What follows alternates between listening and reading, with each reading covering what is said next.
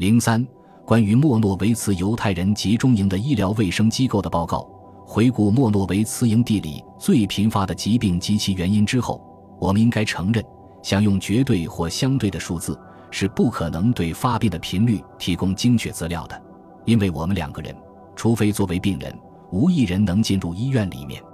我们所写的一切，以及我们以下还将谈到的一切，是我们日常观察的结果，也是我们通过与认识的人。以及与这些人有友好交往的难友、医生或其他医务人员的间接接触中偶然所获悉的消息而得出的结果。营地医院就在我们1944年2月底抵达莫诺维茨仅仅几个月之前建立。在那之前，那里不存在任何医疗服务设施，病人没有得到治疗的任何可能。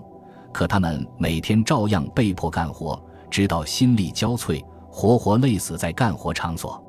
自然，这是极其频繁发生的事情。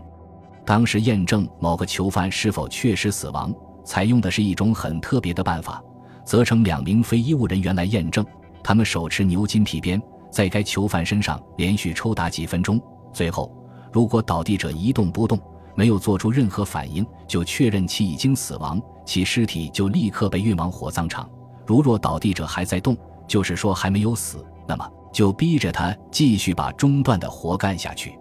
后来建立了第一个医疗服务中心，它具备一个诊疗所应有的医疗设施。无论是谁，倘若感到自己病了，都可以去那里就诊。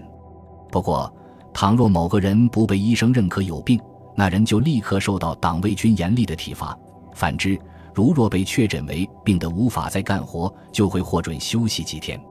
在往后的那些日子里。有些棚屋被指定作为医务室，并逐步扩大，新的医疗服务设施也建立起来。因而我们在营地逗留期间，当时有下列的诊所正常的行使其职能：普通内科诊所、普通外科诊所、耳鼻喉科及眼科诊所、牙科诊所、无菌消毒外科诊所、附有耳鼻喉科、脓毒性外科诊所、附有一个神经系统病和精神病科的普通内科诊所。配有一个小小的电震休克治疗仪，传染病科和腹泻诊所、休养所、住院患者中有营养不良者、水肿病患者和一些恢复期的病人。理疗室设有做紫外线照射的石英灯、红外线辐射灯、细菌学和血清学化学研究科室。医院没有伦琴放射设备，在必须要做放射检查时，患者就被送往奥斯维辛，那里有良好的医疗设施。回营时可以带回放射诊断书。